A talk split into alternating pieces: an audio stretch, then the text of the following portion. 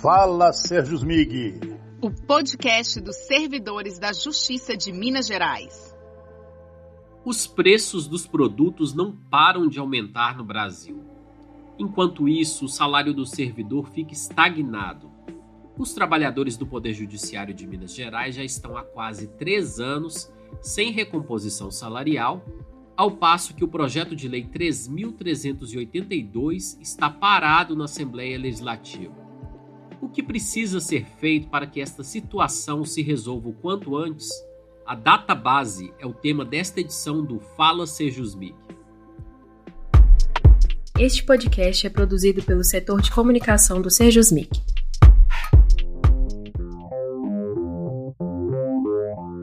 Então, quando tem inflação e o salário fica congelado, isso significa que o salário não compra mais aquela mesma quantidade de bens que comprava antes. Já escutei de pessoas lá fora que a média do servidor do Tribunal de Justiça é de 30 mil reais. Isso é o que as pessoas imaginam que recebe um servidor. A mídia é que incutiu isso aí na cabeça das pessoas e quando eles veiculam que o servidor público ganha bem, que é aumento, mas não explicam que o servidor do Tribunal de Justiça, que está trabalhando ali dia a dia, que está recebendo ali no PJ 28, 27, seja lá qual for, não vai ter aí 40, 50 mil reais no final do mês para receber. Se fosse comparar o salário com o salário mínimo, com o meu salário, que eu ganhei meu primeiro salário no tribunal, com o salário mínimo, hoje o meu está muito mais reduzido com toda a minha carreira, com todas as minhas pós-graduações, eu já estou no fim da carreira. O meu salário é o mesmo.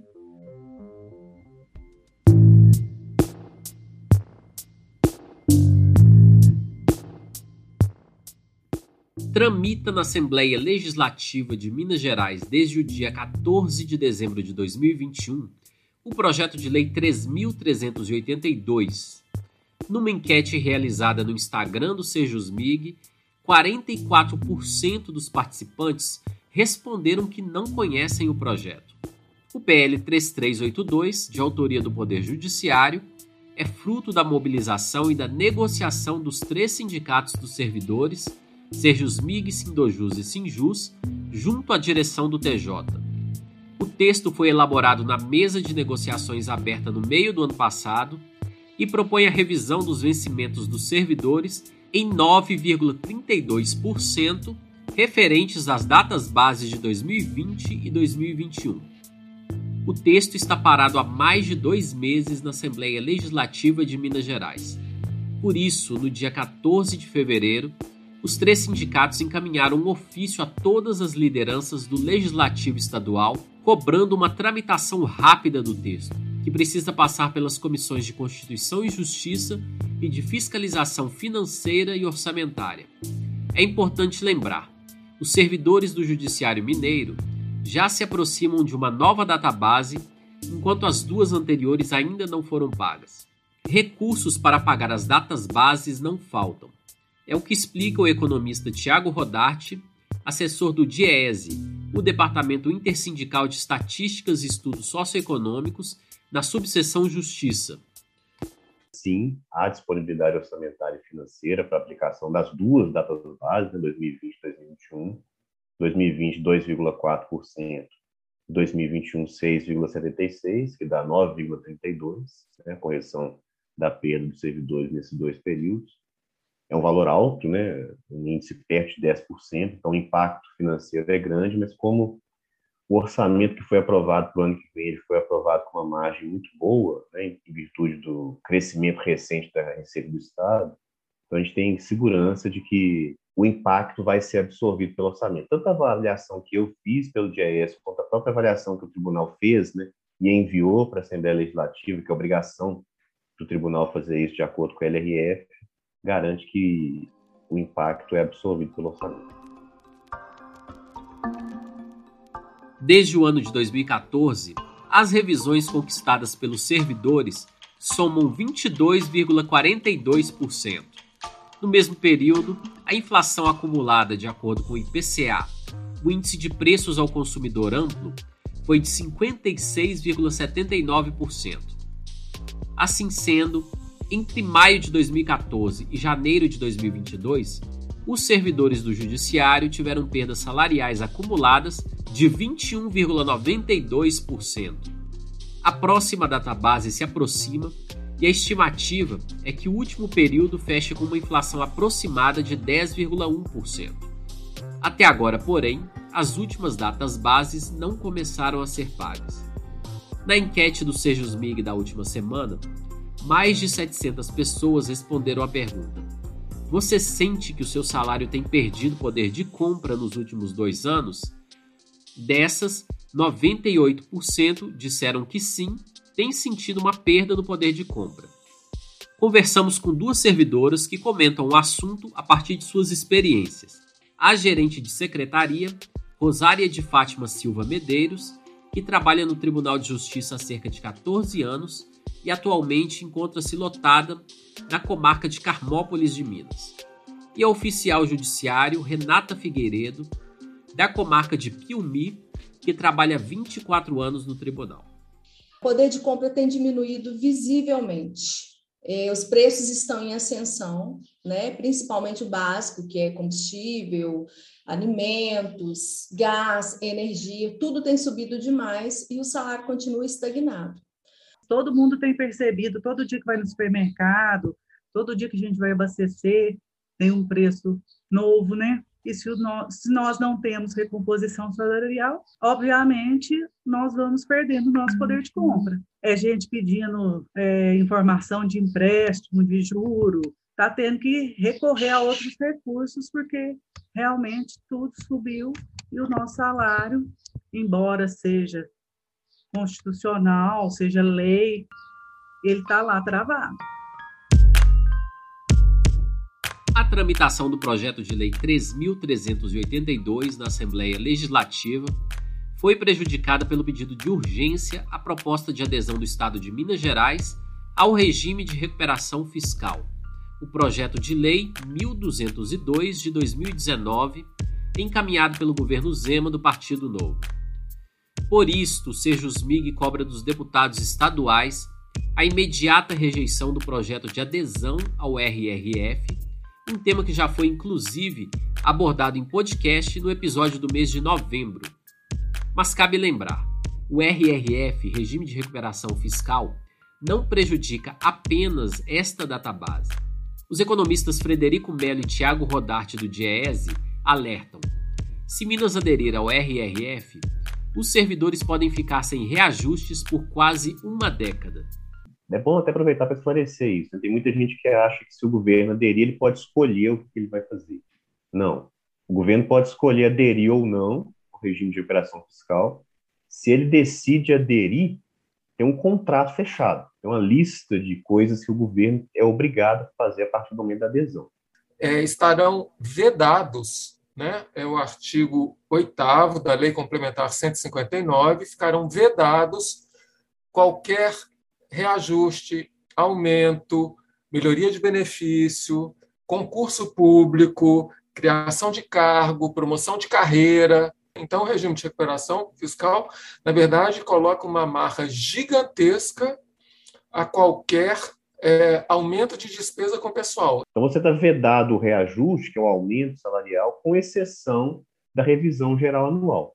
É como se estivesse falando, o problema fiscal do Estado, o problema de déficit do, dos Estados, decorre é, do funcionalismo, do peso do funcionalismo, então vamos congelar isso por nove anos, né? não vai poder aumentar é, gasto nenhum com isso. Percebendo que os servidores estão tomando consciência dessa realidade, o governador Romeu Zema fez uma chantagem. No ano passado, ele prometeu reajuste salarial desde que o RRF seja aprovado. Recentemente, em resposta a uma manifestação de mais de 8 mil servidores da segurança pública no dia 21 de fevereiro, o governador voltou a fazer essa promessa, mas desta vez para policiais, bombeiros e agentes penitenciários. Então fica a pergunta a todos os servidores e as servidoras de Minas Gerais.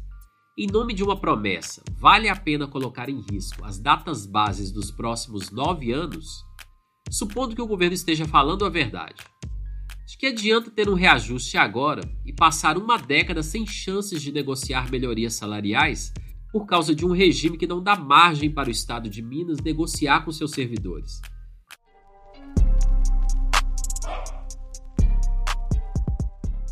O sindicato insiste que essas lutas são inseparáveis pela recomposição salarial dos últimos anos, por nova database e pela derrubada do regime de recuperação fiscal. Para as servidoras Rosária de Fátima e Renata Figueiredo, o projeto da database poderia ter uma tramitação mais rápida na Assembleia Legislativa, mas ainda falta empenho de muitos deputados. Por isto, Rosária destaca a importância da mobilização da categoria. Nós precisamos observar mais em quem a gente vota, né, quem a gente põe na Assembleia, porque, infelizmente, eles não pensam, não têm pensado nos servidores. Todas as nossas demandas é essa questão. Agora pensa para você ver, um projeto que é que está na lei constitucional, na lei estadual, todo ano a gente fica lá parado aguardando. Olha, eu acho que falta muito empenho dos servidores. Nós temos aí hoje cerca de 19.600 servidores, entre servidores efetivos, servidores de recrutamento amplo e servidores inativos. 19.600. Veja bem, Wallace, se você entrar lá na, na enquete da Assembleia, é, a última vez que eu olhei, que foi ontem à noite, nós temos lá votantes 2.600. Então, cadê o interesse da categoria? Cadê a intenção de pressionar esses deputados para que pautem o projeto, para que dê tramitação prioritária no projeto? Se os próprios interessados, que somos nós, enquanto servidores, né, não estão correndo atrás, não estão pressionando, não estão aí lutando pelos seus direitos, ninguém tem, tem, ninguém tem mais interesse do que a gente que isso aconteça. É importante entender a diferença entre aumento salarial ou reajuste e recomposição ou revisão salarial. O reajuste envolve ganho real do poder de compra. A reposição tenta recuperar aquilo que o trabalhador perdeu por causa da inflação do período anterior. Mas o que, afinal de contas, é inflação? Quem explica é o economista Frederico Mello. Ele acrescenta que nos últimos anos, reformas como a trabalhista e da previdência têm dificultado as lutas do conjunto da classe trabalhadora, não apenas no serviço público. Teve uma grande reforma trabalhista é, sob o governo Temer, mas, na verdade, diversas outras medidas também de mudanças na legislação trabalhista fizeram é, com que a gente, na verdade, passasse por um processo de uma reforma trabalhista em série, né? várias mudanças ocorrendo ao longo do tempo, e todas em desfavor da classe trabalhadora. Né?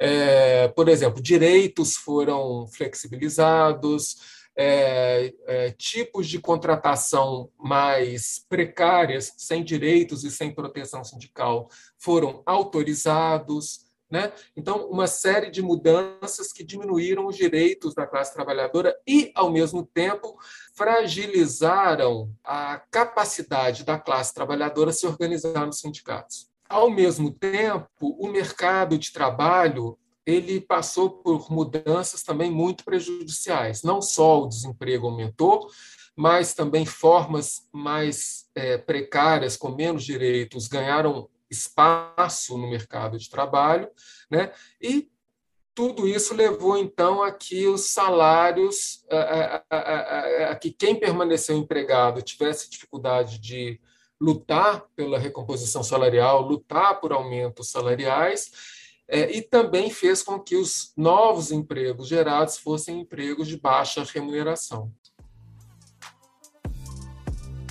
Nunca foi fácil a justa valorização do trabalho só se conquista na luta.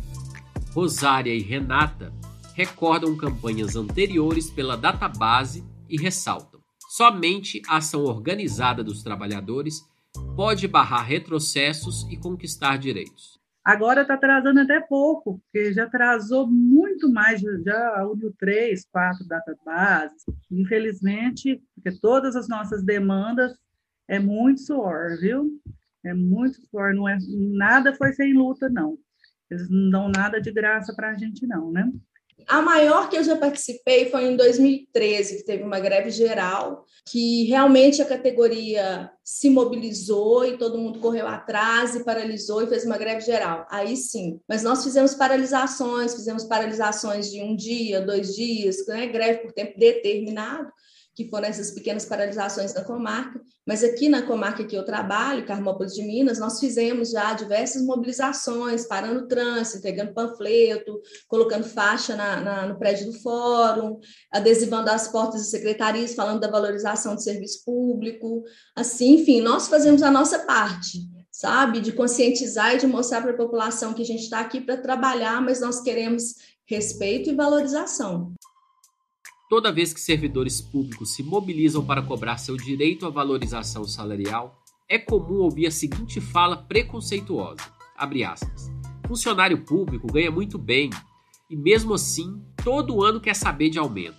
Fecha aspas. Você ouvinte com certeza já ouviu alguém fazer esse tipo de comentário.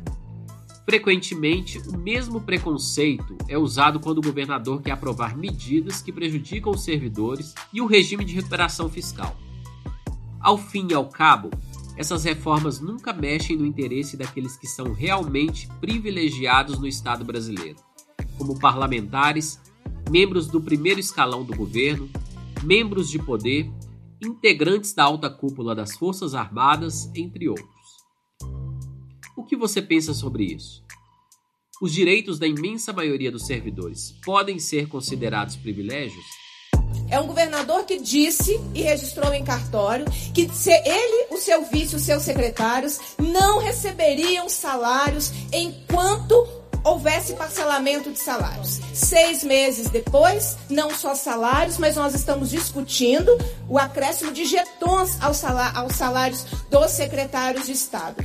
É uma afronta aos servidores e aos serviços públicos. É preciso estabelecer um processo de diálogo, de discussão, de negociação e avançar em direitos. Não nos chantagear, dizendo que agora só pode discutir salário se aprovar o regime de recuperação fiscal. O governo Zema é um governo de permanente chantagem. Na mesa permanente de diálogo com a direção do Tribunal de Justiça, o Sejusmic tem reafirmado de maneira insistente a importância do tribunal no diálogo com o Poder Legislativo, a fim de que o projeto de lei 3.382 tenha a tramitação mais rápida possível. A próxima reunião foi marcada para o dia 24 de fevereiro, às 10 da manhã. No portal da Assembleia Legislativa está aberta uma consulta pública é importante que todos opinem votando a favor da aprovação do projeto. Ao mesmo tempo, é fundamental cobrar da Assembleia a imediata rejeição do regime de recuperação fiscal, preservando não apenas esta database, mas as políticas de recomposição salarial pela próxima década, assim como outros direitos ameaçados pelo regime, como quinquênios, trintenário, adicional de desempenho e as férias prêmio. Participe, pressione o deputado da sua região. Se as conquistas são coletivas, a luta também precisa ser. O sindicato somos todos nós. Da comunicação do Sérgio Smig, o Wallace Oliveira.